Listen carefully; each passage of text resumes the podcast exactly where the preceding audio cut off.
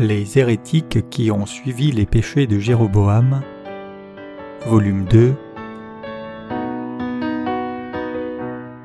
de Paul C.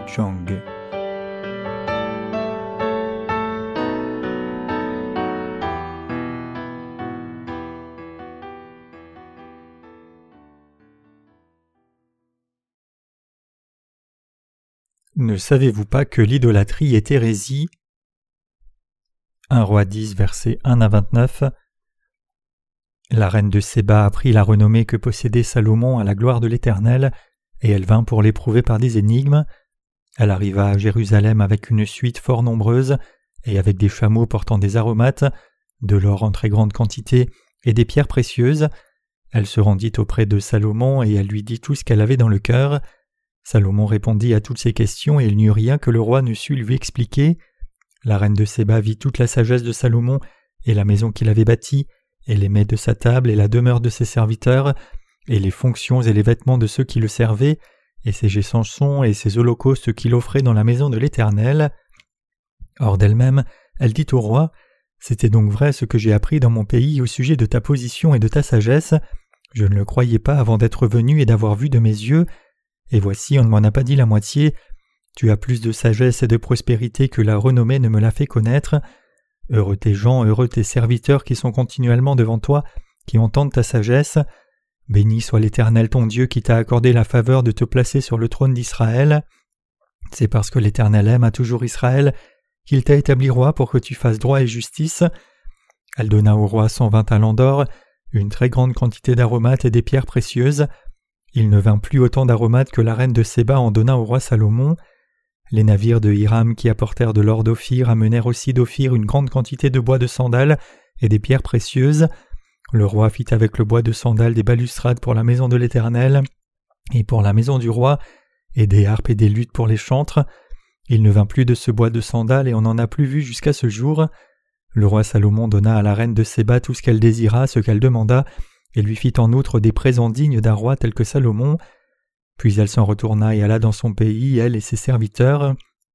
Le poids de l'or qui arrivait à Salomon chaque année était de six cent soixante-six talents d'or, outre ce qu'il retirait des négociants et du trafic de marchands, de tous les rois d'Arabie et des gouvernements du pays.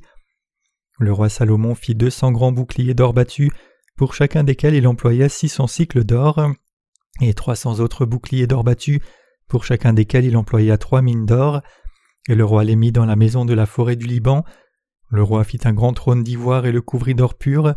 Ce trône avait six degrés, et la partie supérieure en était arrondie par derrière, et il y avait des bras de chaque côté du siège. Deux lions étaient près des bras et douze lions sur les six degrés de part et d'autre. Il ne s'en est rien fait de pareil pour aucun royaume. Toutes les coupes du roi Salomon étaient d'or, et toute la vaisselle de la maison de la forêt du Liban était d'or pur. Rien n'était d'argent. On n'en faisait aucun cas du temps de Salomon, car le roi avait en mer des navires de Tarsis avec ceux de Hiram, et tous les trois ans arrivaient les navires de Tarsis, apportant de l'or et de l'argent, de l'ivoire, des singes et des pans, le roi Salomon fut plus grand que tous les rois de la terre par les richesses et par la sagesse. Tout le monde cherchait à voir Salomon pour entendre la sagesse que Dieu avait mise dans son cœur, et chacun apportait son présent, des objets d'argent et des objets d'or, des vêtements, des armes, des aromates, des chevaux, des mulets, et il en était ainsi chaque année. Salomon rassembla des chars et de la cavalerie, il avait quatorze cents chars et douze mille cavaliers qu'il plaça dans les villes où il tenait ses chars, et à Jérusalem près du roi. Le roi rendit l'argent aussi commun à Jérusalem que les pierres, et les cèdres aussi nombreux que les sycomores qui croisent dans la plaine. C'était de l'Égypte que Salomon tirait ses chevaux, une caravane de marchands du roi les allait chercher par troupes à un prix fixe. Un char monté et sortait d'Égypte pour six cents cycles d'argent, et un cheval pour cent cinquante cycles. Ils en amenaient de même avec eux pour tous les rois des Hétiens et pour les rois de Syrie. Dernièrement, j'ai eu ce désir d'enseigner nos partenaires à l'étranger, tout comme beaucoup d'autres âmes, sur qui appartient l'hérésie. Donc si quelqu'un est tombé dans l'hérésie, je voudrais l'aider à s'en échapper. C'est avec cette intention que je parle maintenant d'hérésie du point de vue de la vérité de l'évangile de l'eau et de l'esprit, et je crois que cette foi et cette connaissance sont complètement indispensables pour tout le monde.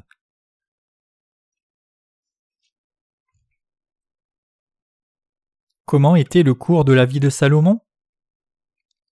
Aujourd'hui, Nous lisons un roi chapitre 10. Dieu avait donné au roi Salomon une grande sagesse. Par conséquent, beaucoup de gens révéraient hautement Salomon.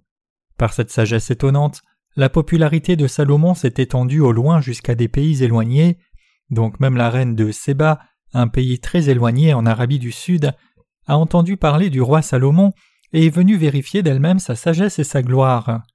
Elle vint avec des questions difficiles et essayait de l'éprouver par ces questions, mais il n'y a pas une seule question à laquelle Salomon n'ait pas su répondre. La reine de Séba vit aussi le magnifique palais que Salomon avait construit, ses institutions de gouvernement et son organisation administrative. Et impressionnée par tout cela, elle loua Salomon en disant C'était donc vrai ce que j'ai appris dans mon pays au sujet de ta position et de ta sagesse. Je ne le croyais pas avant d'être venu et d'avoir vu de mes yeux, et voici on ne m'en a pas dit la moitié. Tu as plus de sagesse et de prospérité que la renommée ne me l'a fait connaître. Un roi 10, versets 6 à 7. Ainsi, le roi Salomon vivait sa vie entière comme un homme de la chair, se vantant de sa sagesse et jouissant de sa richesse, mais il ne savait pas que sa sagesse renommée allait finalement le ruiner. Salomon se fit un trône d'ivoire et il le couvrit d'or pur. Ce que je voudrais souligner ici, c'est que puisque le cœur de Salomon avait abandonné Yahweh Dieu et vécu seulement pour sa chair dans une telle extravagance, à la fin, il a fini par changer son royaume en une nation d'idolâtrie. Bien qu'il ait été un roi avec une grande sagesse charnelle reçue de Dieu, il était un homme qui utilisait cette sagesse seulement pour se vanter de sa propre justice et servir des idoles. Même si Salomon avait reçu l'amour débordant de Dieu et les bénédictions, son état spirituel était terriblement bas. Certaines personnes, en entendant mes déclarations sévères sur Salomon, pourraient objecter et dire Révérend Paul Sejang, je sais que tu es un serviteur de Dieu. Mais comment peux-tu si facilement dénigrer Salomon, dont la vie est rapportée dans la Bible? Mais quand même, je n'hésite pas à dénoncer Salomon sévèrement pour sa corruption spirituelle, et je crois que Dieu a fait écrire le cours de la vie de Salomon comme une leçon pour nous, pour nous prévenir de ne pas adorer les idoles et devenir des hérétiques comme Salomon. Dieu a fait écrire ce passage pour que nous ne servions pas les idoles. Ce n'est pas parce que je suis plus intelligent ou rusé que Salomon que je le critique et le dénonce ici, mais j'essaye de vous exhorter à tous à ne pas commettre le même acte insensé d'adorer les idoles comme votre propre divinité devant Dieu, comme l'a fait Salomon. Salomon a accompli très peu de choses une fois qu'il est devenu roi, tout ce qu'il a fait après avoir accédé au trône, ce sont des constructions. Après avoir bâti le temple pendant sept ans, il passa treize ans de plus à construire son palais. Pendant un total de vingt ans, il a travaillé à rien d'autre que la construction, et il a fait entrer l'idolâtrie parmi son propre peuple en ce temps. En d'autres termes, tout ce qu'il a fait en tant que roi d'Israël, c'est bâtir des maisons et servir les idoles. Cet homme était un homme charnel jusqu'à l'os. Même si son père était David et même si le Dieu en qui il croyait était Yahweh Dieu, il servait des idoles à la place de Dieu, se causant un tort indescriptible. Salomon devait être fou, commençant à être maudit par Dieu. Yahweh dans le nom de Dieu signifie celui qui existe par lui-même ou je suis celui qui suis. Exode 3 verset 14. Ce Dieu Yahweh est le Dieu absolu pour nous tous, donc Dieu a donné à Salomon sa parole d'avertissement, lui disant N'adore pas les idoles, mais Salomon a ignoré cet avertissement et a servi quand même des idoles, prenant beaucoup de femmes étrangères pour femmes, y inclut la fille de Pharaon. Quel homme spirituellement insensé et charnel était ce Salomon Même s'il était un roi sage dans les affaires charnelles, en ce qui concerne la sagesse spirituelle, il obtenait la note de zéro.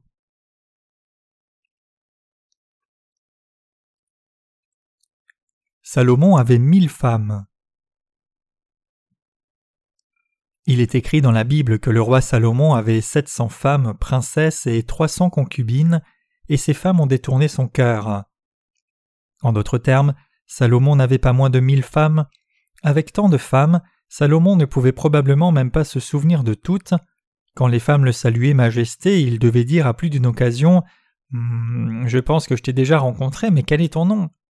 De la perspective des femmes qui portaient et élevaient ses enfants, cela devait être assez déplaisant de voir leur mari incapable de se souvenir même de leur prénom. Salomon avait bâti son palais pendant treize ans, mais tout ce travail visait à fournir une chambre à chacune de ses femmes.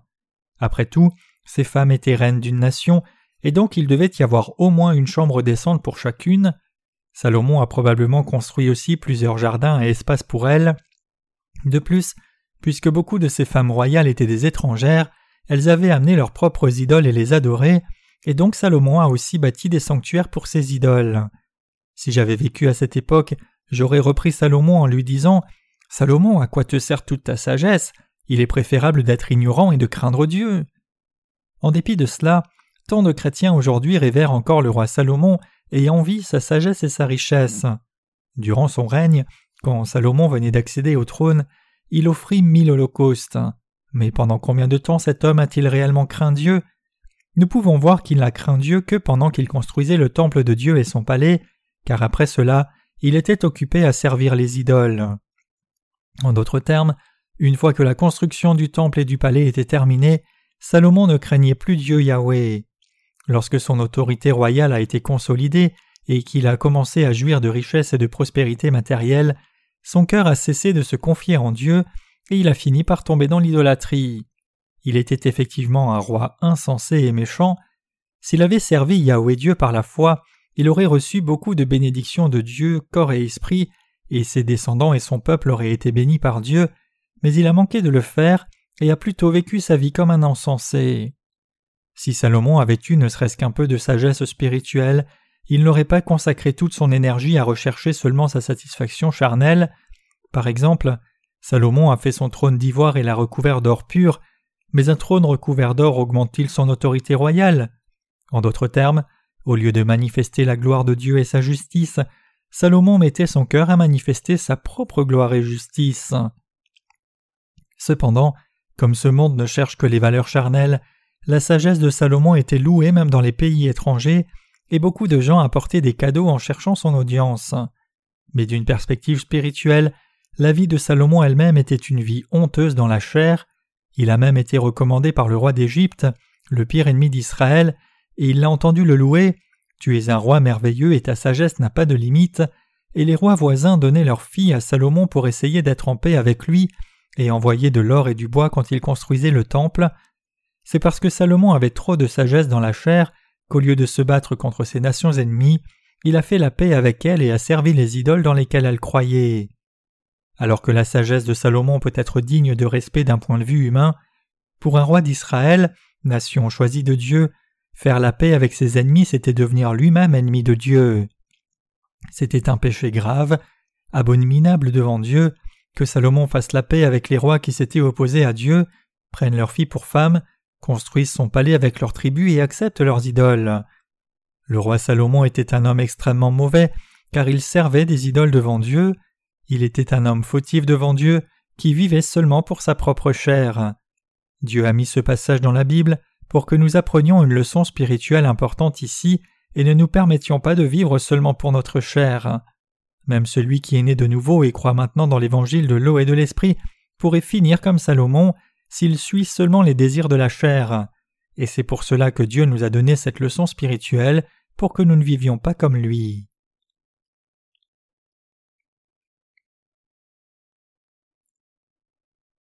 À cause du roi Salomon, la nation d'Israël est tombée collectivement dans l'hérésie. C'est pendant le règne de Salomon comme roi qu'Israël est devenu une nation d'idolâtrie. Toutes sortes de faux dieux et d'idoles des pays voisins sont arrivés en Israël et étaient révérés. Où étaient-ils révérés? On les révérait même à la cour d'Israël. La religion étrangère trouvait place à la cour d'Israël. La cour de Salomon était occupée à servir toutes sortes d'idoles étrangères, et dans tout Israël, des sanctuaires étaient bâtis pour servir des dieux étrangers. Puisque leur propre roi et reine servaient les idoles, le peuple d'Israël était aussi heureux de les servir.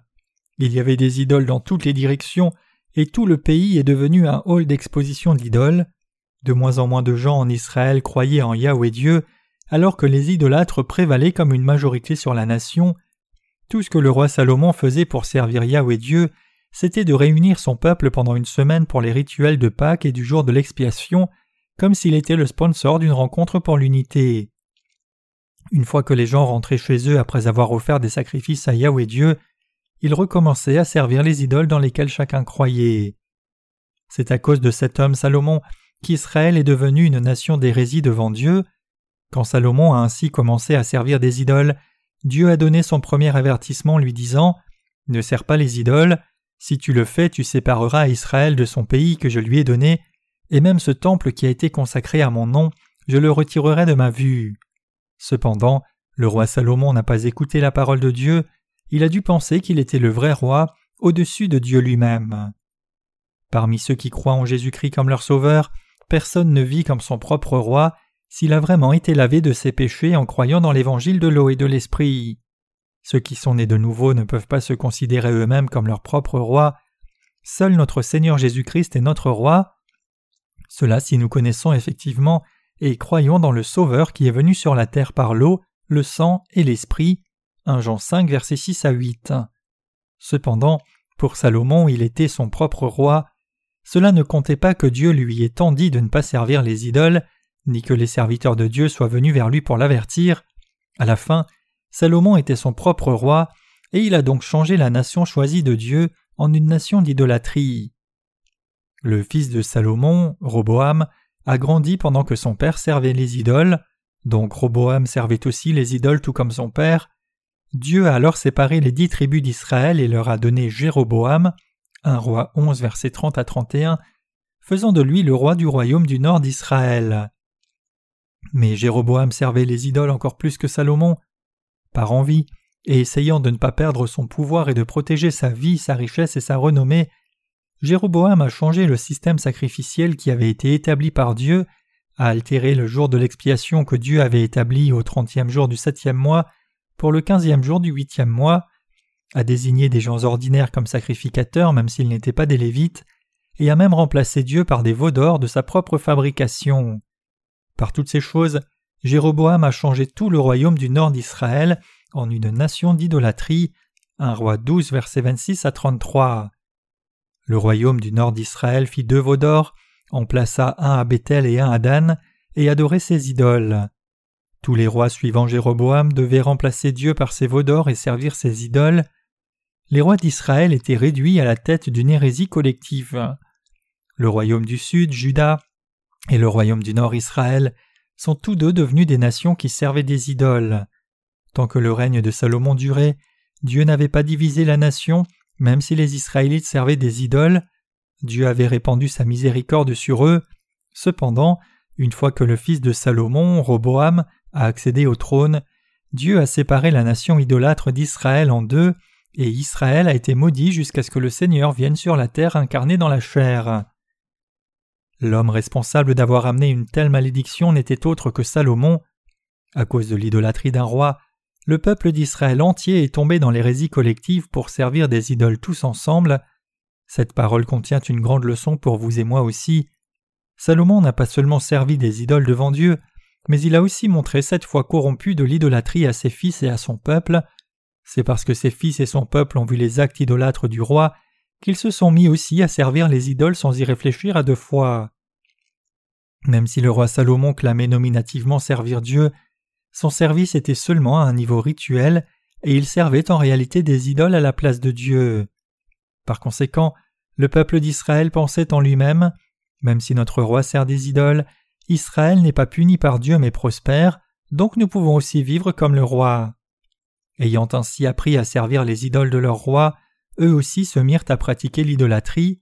À partir de là, ils ne se sont pas détournés de leur idolâtrie, peu importe qui leur parlait. Puisque le roi Salomon servait des idoles, ses fils ont servi les idoles, comme Jéroboam et ses successeurs ont aussi continué de servir des idoles. Il n'y avait probablement aucune nation qui adorait autant de dieux étrangers qu'Israël, que ce soit les rois ou le peuple. Bien que la Bible ne cite pas toutes les idoles qu'Israël servait, elle mentionne Astarté et Baal comme les idoles représentatives qui prévalaient en Israël, mais seulement parce que ces deux idoles avaient gagné une très grande influence dans la nation. Ainsi, Israël est devenu une nation d'hérésie collective qui adorait des idoles. À cause des péchés de Jéroboam, Israël est devenu une nation d'hérésie collective qui ne pouvait être tolérée. C'est pour cela que lorsque Dieu a condamné les rois suivants qui adoraient des idoles devant lui, il a dit Il a commis le péché de Jéroboam, ou il a marché dans les voies de Jéroboam. C'est ce que Dieu disait lorsqu'il était en colère contre le peuple d'Israël et son roi. Au lieu de dire Il est méchant, il devrait être battu à mort, Dieu exprimait sa colère en disant Il a marché dans les voies de Jéroboam, ou Ils ont suivi le péché de Jéroboam. Pourquoi Dieu disait-il ceci? C'était pour nous dire Ne soyez pas comme Jéroboam. Donc les péchés de Jéroboam étaient les plus grands de tous les péchés devant Dieu. Vous pouvez essayer de comprendre Jéroboam d'un point de vue humain en pensant Jéroboam n'a-t-il pas fait ces choses pour assurer son trône? Après tout, il n'était qu'un homme. Cependant, si vous croyez maintenant dans l'évangile de l'eau et de l'esprit, alors Dieu doit être votre roi. Vous ne devriez jamais vous permettre de servir des idoles étrangères comme votre roi. Étant donné le fait que c'est Dieu qui nous a sauvés, comment pourrions-nous l'abandonner? Et nous permettre de mettre de faux dieux à sa place pour être contrôlés par Satan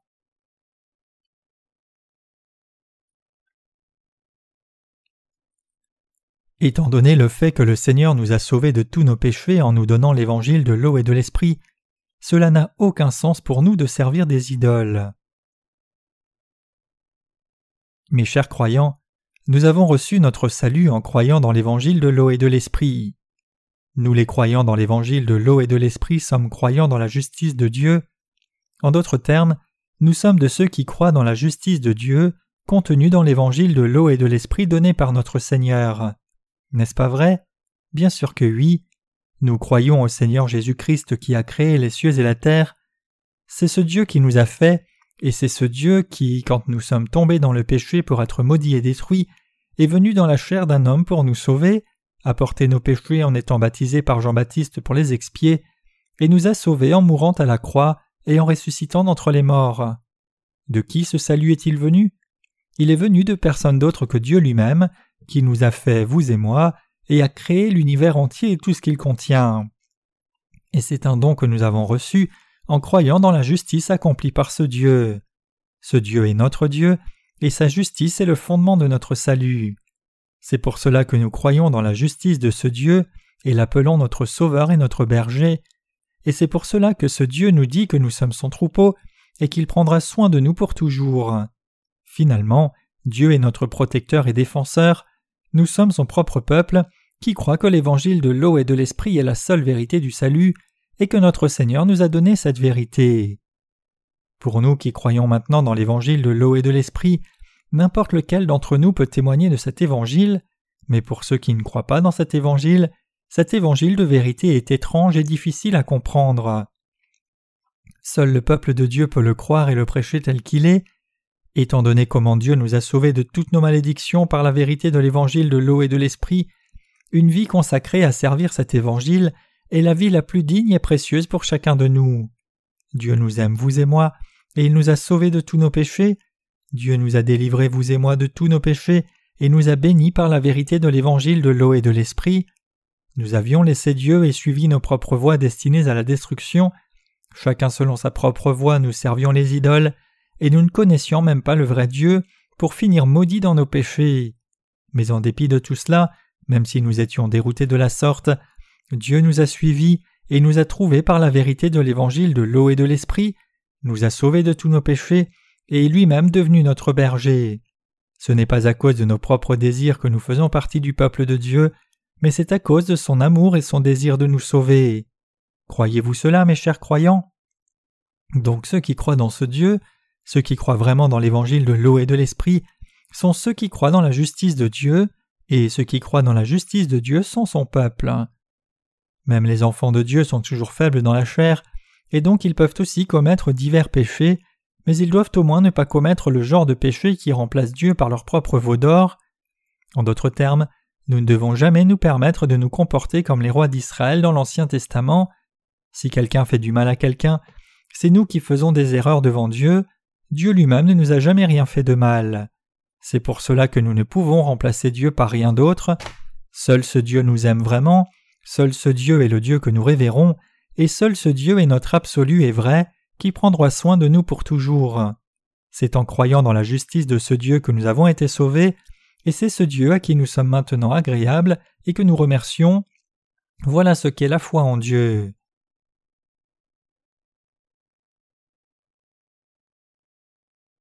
La vie de Salomon qui avait rejeté Dieu était vanité des vanités, tout est vanité. Tout ce que Salomon a fait sur cette terre était complètement vain. Il est écrit Il a prononcé trois mille sentences et composé mille cinq cantiques. Il a parlé sur les arbres depuis le cèdre du Liban jusqu'à l'hysope qui sort de la muraille. Il a aussi parlé sur les animaux, sur les oiseaux, sur les reptiles et sur les poissons. 1 roi 4 versets 32 à 33. Cependant, il était un homme hautement misérable corps et esprit, il a vécu une vie tragique et vide devant Dieu et les hommes aussi. Cet homme était capable de parler de sa connaissance sur tout, juste en ouvrant la bouche. Beaucoup de rois du monde entier venaient le voir avec des énigmes apparemment impossibles, mais il n'y avait rien qu'il ne puisse pas résoudre. Cependant, avec la sagesse reçue de Dieu, cet homme a fait aussi la paix avec les pays voisins et a pris les filles des rois voisins comme femmes. Bien que Salomon pensait en lui-même que c'était une action sage qui venait de sa propre tête, il ne réalisait pas que cela se changerait en un terrible cauchemar pour lui. Il y avait une quantité de femmes craignant Dieu en Israël, mais Salomon accepta comme un insensé la fille de Pharaon comme l'une de ses femmes. Quelle terrible erreur c'était. C'est quelque chose qui était en horreur à la fois à son père David et à Dieu lui-même. Se marier avec les femmes des gentils était une abomination pour Dieu, mais dès lors que Salomon a accédé au trône, il a amené la fille de Pharaon. Effectivement, il était clairement dans le contentieux devant Dieu. Salomon a-t-il pensé aux conséquences de ses actes?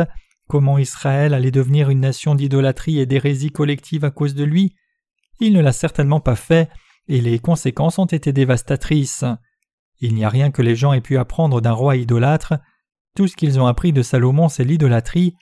Le peuple d'Israël regardait à la foi et à la marche du roi, et ils ont donc tous suivi sa voie abominable. Même si nous avons tous des manquements, au moins nos cœurs doivent être centrés sur Dieu quoi qu'il arrive. C'est pour cela que le Seigneur nous dit d'enlever l'amour du monde de nos cœurs, comme on enlève l'impureté de l'argent. Nous devons fixer nos pensées sur Dieu et ne jamais permettre à nos cœurs d'aimer quoi que ce soit plus que Dieu, c'est-à-dire ne jamais avoir d'idole dans nos cœurs. Cependant, Salomon a placé ses attentes dans ses idoles. Même si les gens disaient souvent que le roi Salomon était un homme de grande sagesse, il était en fait très insensé d'avoir aimé entendre ce genre de louange. Certaines personnes aiment seulement ceux qui parlent en bien d'elles, mais le Seigneur a dit Malheur lorsque tous les hommes diront du bien de vous, car c'est ainsi qu'agissait leur Père à l'égard des faux prophètes. Luc 6, 26.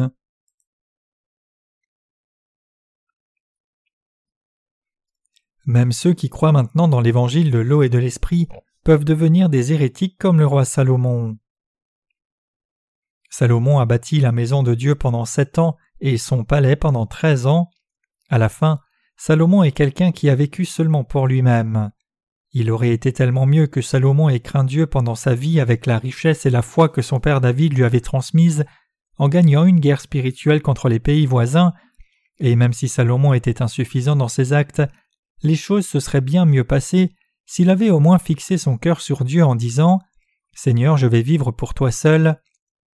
Ainsi, tout ce que Salomon avait à faire, c'est de fixer sa volonté pour vivre sa vie avec un cœur juste, mais au lieu de cela, il a gaspillé toute la splendeur et la richesse que son père David lui avait transmise pour servir des dieux étrangers et rechercher les plaisirs de la chair. Tout ce qu'il a fait au long de sa vie, c'est bâtir des maisons et servir des idoles. Par conséquent, Salomon est devenu le chef des prêtres idolâtres. Salomon lui-même nourrit les idolâtres, et en faisant cela, il a fini par devenir lui-même le fondateur original de l'hérésie. Ce que je voudrais vous dire, et à moi-même aussi, c'est cela. Même pour ceux qui croient maintenant dans l'évangile de l'eau et de l'esprit, si quelqu'un vit seulement pour ses propres désirs charnels, alors il est un idolâtre devant Dieu. Nous devons tous saisir cela maintenant et éviter le péché de l'idolâtrie. Ceux qui servent des idoles devant Dieu peuvent regarder leur péché d'idolâtrie comme petit maintenant, mais à la fin, ils deviendront des hérétiques du point de vue de Dieu. En bref, ils deviendront les ennemis de Dieu. C'est ce genre de personnes qui servent des idoles devant Dieu qui sont devenus des hérétiques. Bien que Jéroboam ait servi des idoles, il n'était pas quelqu'un qui ne connaissait pas Dieu. Du point de vue de Dieu, les hérétiques sont ceux qui croient en Dieu différemment de sa volonté. Donc si vous vivez avec une foi qui dévie de la volonté de Dieu, alors vous devenez aussi un hérétique à ses yeux. Pensez-vous que ce n'est pas juste? Voulez-vous protester qu'alors que vous pouvez être insuffisant, au moins vous n'êtes pas un hérétique? Mais si votre foi dévie de la volonté de Dieu, ou si vous servez les idoles, ce que Dieu a en horreur, alors vous êtes un hérétique, car cela va contre la volonté de Dieu. Ce n'est pas si difficile de devenir un hérétique. Si notre vie de foi croit contrairement à la volonté de Dieu, alors nous sommes des hérétiques. Mes chers croyants, même si nous croyons dans l'évangile de l'eau et de l'esprit, et servons maintenant la justice du Seigneur dans l'Église de Dieu, si quelqu'un parmi nous abandonne son service pour le Seigneur, fixe son cœur à vivre pour sa propre chair désormais, quitte l'Église de Dieu et vit seulement pour les désirs de sa chair, alors il devient un hérétique devant Dieu à la fin.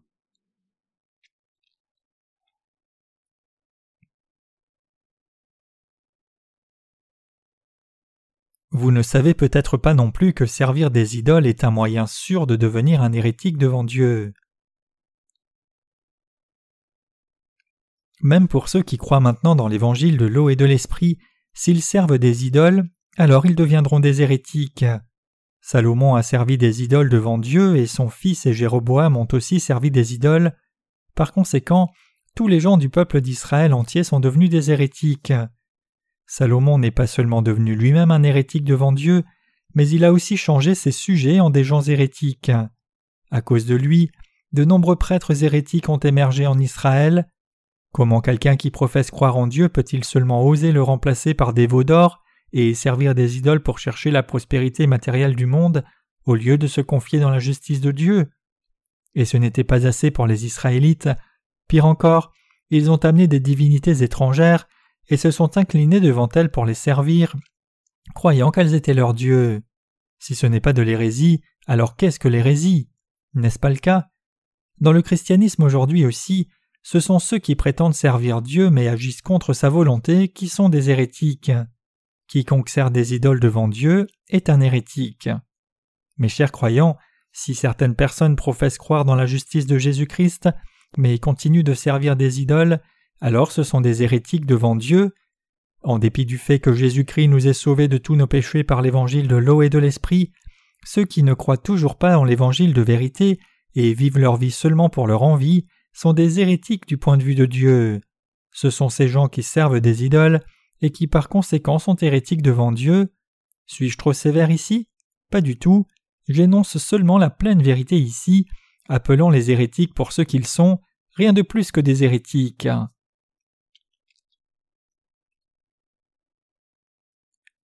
ceux qui servent des veaux d'or dans les communautés chrétiennes sont maintenant devenus hérétiques.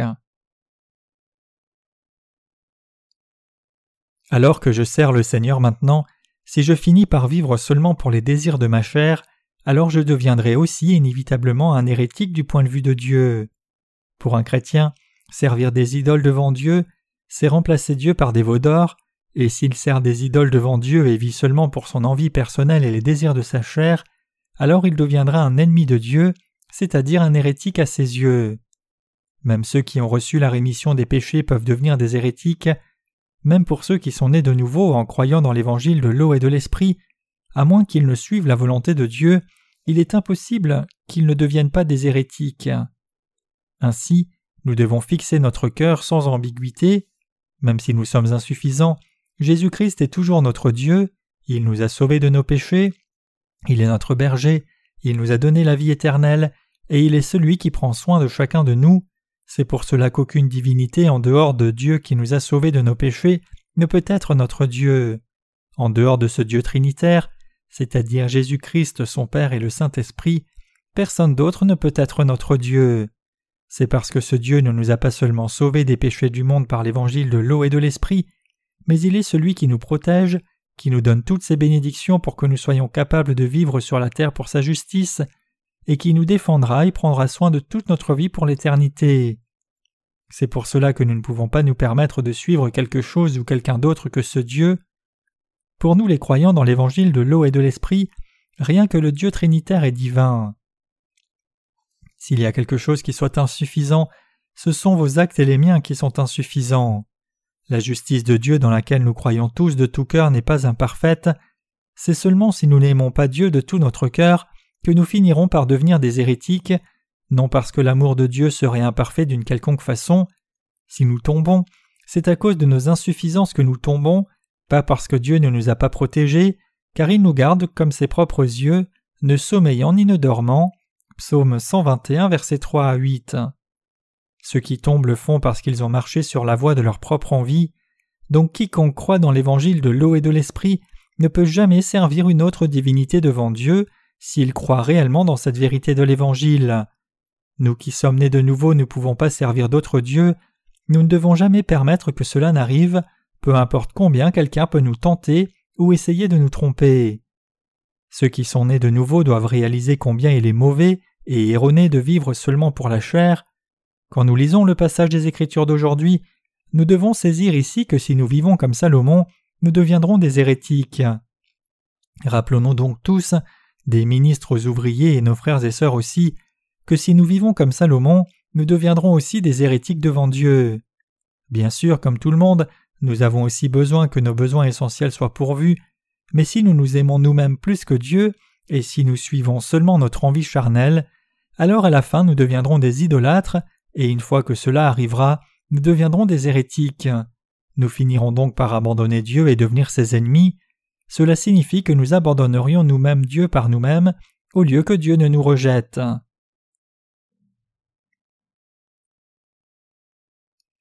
Donc, quand nous parlons de l'hérésie, nous devons nous examiner nous-mêmes d'abord, avant qui que ce soit d'autre.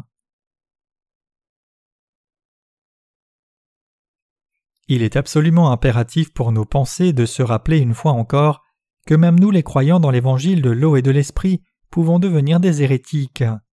Pour vous et moi aussi, il est possible que nous devenions des hérétiques. Vous pourriez vous étonner, mais comment cela est-il possible? Comment pouvons-nous devenir des hérétiques si nous croyons en Dieu correctement?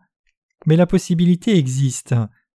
Considérons ici une fois de plus comment nous pourrions devenir des hérétiques. Je crois dans l'évangile de l'eau et de l'esprit, j'ai reçu la rémission de mes péchés et je sers le Seigneur. Cependant, alors que je mène ma vie, les désirs de la chair continuent de s'élever de plus en plus jour après jour. Quand je suis faible, plus ma chair est faible, plus je désire me défendre moi-même. Donc j'essaie de me protéger et j'essaye aussi de me montrer bien. Comme les humains sont fragiles, nous sommes tous programmés génétiquement pour rechercher nos propres intérêts.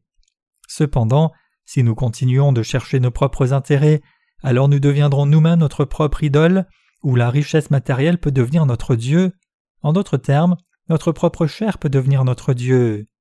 Si cela se produit, qu'y a-t-il de si différent entre notre idolâtrie et l'idolâtrie commise par le peuple d'Israël? Ce sont les mêmes. Donc finalement, si ceux qui sont rassemblés ici, de nos ministres à leurs femmes, nos ouvriers et nos frères et sœurs, suivaient chacun leur propre envie, alors nous deviendrions tous les mêmes hérétiques que le peuple d'Israël. Si cela arrivait, nous nous servirions nous-mêmes plus que l'évangile de l'eau et de l'esprit, et par conséquent nous nous éloignerions de Dieu et deviendrions des hérétiques à la fin. C'est Moïse qui a délivré le peuple d'Israël de l'esclavage en Égypte. Après la mort de Moïse dans le désert, Josué conduisit les Israélites dans le pays de Canaan. Après la mort de Josué, des juges conduisaient le peuple d'Israël. Lorsque le temps des juges fut passé, qui parut comme dirigeant? Le roi Saül émergea comme le nouveau dirigeant. À partir de là, Israël commença à être dirigé par une monarchie. Le premier roi d'Israël fut Saül, et le roi suivant fut David. Cependant, l'histoire de la vraie foi d'Israël prit fin avec les jours de David et à partir de là, les Israélites sont collectivement devenus des hérétiques. Donc c'est assez tragique de voir tout ce déroulement. Regardons en arrière à certains serviteurs de Dieu qui ont précédé le règne de Salomon, de Moïse à Josué, passant par des juges comme Gédéon, Samson, Jephthé et Samuel et David, ces gens étaient tous des serviteurs de Dieu. Regardons maintenant à ceux qui ont suivi les jours de Salomon. Tragiquement, il y avait si peu de rois avec une foi juste que nous pourrions les compter sur nos doigts. Le système de gouvernement d'Israël était à l'origine une théocratie, mais comme le peuple a ojepté, c'est devenu une monarchie, et par conséquent la nation d'Israël a été ruinée spirituellement. Qu'en est-il de nous alors? Alors que nous croyons maintenant dans l'évangile de l'eau et de l'esprit, nous vivons sous une théocratie. En d'autres termes, notre seul roi est Dieu lui-même, et nous vivons par notre foi dans sa justice. Les croyants dans l'évangile de l'eau et de l'esprit ne sont pas asservis aux dévolus d'autres êtres humains. Cependant, dans l'histoire d'Israël, la théocratie a pris fin avec le règne monarchique de Salomon. Qui Salomon a-t-il vu en grandissant? Il a vu la foi droite de son père David. En dépit de cela, il a fait de la fille de Pharaon sa femme. Ce n'était que le début des mariages avec les femmes des gentils. Parmi toutes les femmes, pourquoi a-t-il amené tant de femmes étrangères pour en faire ses femmes? Quand son peuple a vu cela, ils ont perdu leur foi. La théocratie était déjà terminée quand le règne de Salomon a commencé à devenir idolâtre. Bien que beaucoup de serviteurs de Dieu soient apparus ensuite, les deux royaumes d'Israël, celui du nord et celui du sud aussi, ne les ont pas écoutés et ont plutôt continué à servir des idoles pour tomber et être ruinés à la fin. Et Israël a juste survécu comme un État tributaire d'autres grandes puissances jusqu'à la venue de Jésus-Christ. Malgré cela, le peuple juif n'accepte toujours pas Jésus-Christ comme sauveur. Quand nous examinons l'histoire d'Israël, nous pouvons découvrir avec beaucoup de tristesse que c'est à cause d'un homme, Salomon, que la nation d'Israël a fini par trahir Dieu et aller sur la voie de sa destruction. Si Salomon s'était réveillé de sa folie et avait servi Dieu comme le seul roi d'Israël, alors la nation d'Israël ne serait pas tombée dans le péché d'idolâtrie si vite. Son peuple n'a pas seulement servi des idoles, mais il l'a fait avec goût, et toute la nation est devenue un grand amas d'idolâtrie. Étant donné cela, comment Dieu aurait-il pu trouver plaisir en eux et les bénir? L'idolâtrie prévalait dans la nation entière, la plongeant dans un grand chaos. Les gens étaient liés à l'adoration des idoles, contents de suivre des dieux visibles. En bref, la nation d'Israël entière était devenue une nation qui adorait de faux dieux, donc à cette lumière, il était évident que Dieu trouve impossible de les accepter comme son peuple. C'est pour cela que Dieu a suscité ses serviteurs pour le peuple d'Israël, c'est parce que les Israélites ne l'écoutaient pas du tout qu'il a suscité ses serviteurs avec force. Le premier de ses serviteurs était Élie. Dieu l'a suscité. Donc quand Dieu a prophétisé par Élie, aucune pluie n'est venue sur Israël pendant trois ans. Dieu parla ensuite par Élie. J'amènerai maintenant la pluie. Amenez 850 prêtres qui servent à Starté et Baal et amenez le roi d'Israël et tout son peuple au mont Carmel. Vérifions qui est le vrai Dieu. Quand les offrandes seront préparées et les prières faites, celui qui amènera le feu et brûlera l'offrande sera le vrai Dieu. Et à travers Élie, Dieu leur montra à tous, comme il l'avait prophétisé, que Yahweh était effectivement le Dieu Tout-Puissant. Il fit revenir tout le peuple d'Israël à Dieu et confesser Yahweh est notre vrai Dieu, il est effectivement notre Dieu vivant. Maintenant même, Dieu fait ce genre d'œuvre par ses serviteurs. Bien que nous ayons reçu la rémission de nos péchés, quiconque parmi nous ne vit pas uni à l'Église de Dieu pour diffuser l'évangile de l'eau et de l'esprit est un idolâtre. Êtes-vous d'accord avec cela? Ai-je raison?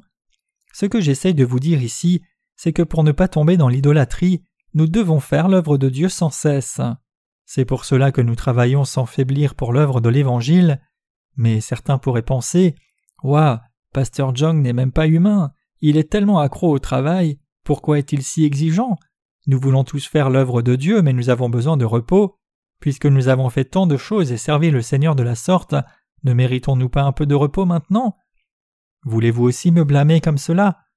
Mes chers croyants, si c'est ce que vous pensez et si nous décidons de nous reposer de l'œuvre de Dieu, alors nous ferons face à la ruine spirituelle en un rien de temps.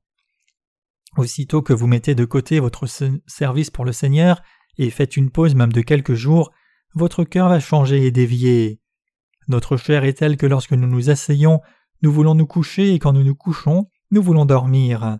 Car il est écrit j'ai passé près du champ d'un paresseux et près de la vigne d'un homme dépourvu de sens, et voici les épines y croissaient partout, les ronces en couvraient la face, et le mur de pierre était écroulé.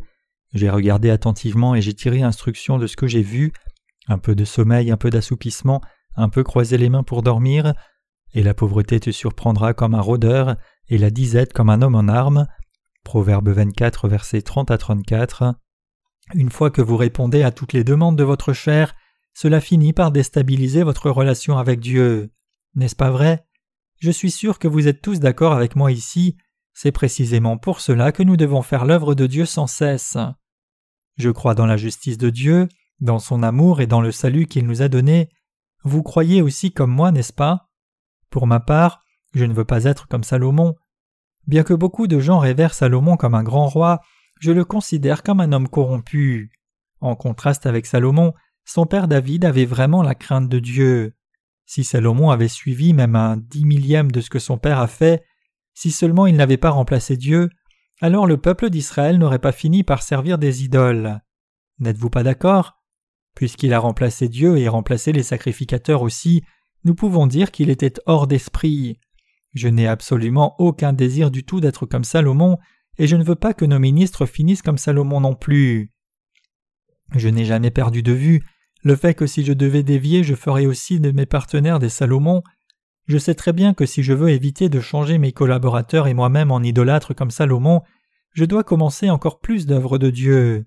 Après tout, si nous faisons beaucoup d'œuvres de Dieu, nous ne serons pas en mesure de trouver le temps de servir des veaux d'or, puisque nous serions déjà trop occupés.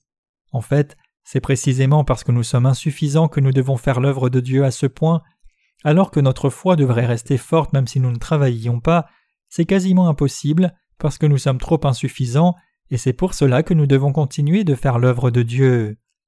Je crois vraiment qu'en ces derniers temps, nous sommes effectivement les derniers coureurs qui prêchons l'Évangile. Je suis convaincu que les jours de ce monde sont comptés.